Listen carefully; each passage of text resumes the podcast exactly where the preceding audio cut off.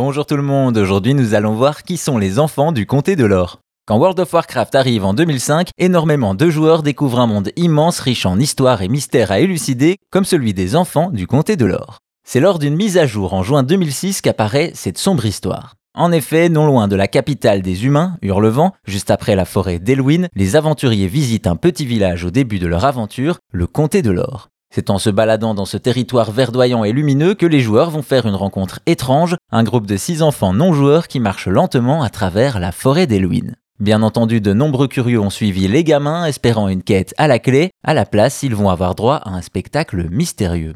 En effet, les enfants s'arrêtent à différents endroits, restent figés pendant une dizaine de minutes pour repartir ailleurs faire la même chose. Et très vite, des joueurs remarquent que leur position pourrait former un pentagramme et soupçonnent quelque chose. Clairement, ces enfants ne sont pas nets. De nombreux aventuriers ont voulu savoir et ont donc suivi les enfants dans leur parcours jusqu'à arriver à une maison. Au premier étage, les enfants se remettent en formation silencieuse, mais cette fois, c'est différent. L'ambiance sonore et la musique changent d'un coup pour devenir beaucoup plus lugubre et une voix sinistre retentit. Ta mort est proche, tu vas mourir. Cette voix, ce serait celle de Ktun, le dieu très ancien présent dans le jeu en tant que boss de donjon, de quoi effrayer les joueurs et les faire se questionner sur ses enfants démoniaques. Les posts sur les forums et les messages au maître du jeu se multiplient, certains répondent en disant qu'il s'agit d'un des mystères de WoW et restent très vagues. Cependant, dans son livre sur le développement du jeu, l'ancien level designer John Stats dévoile plus d'informations. Selon lui, le pentagramme n'est qu'une interprétation des joueurs et il s'agit d'une référence à l'équipe donjon de Blizzard.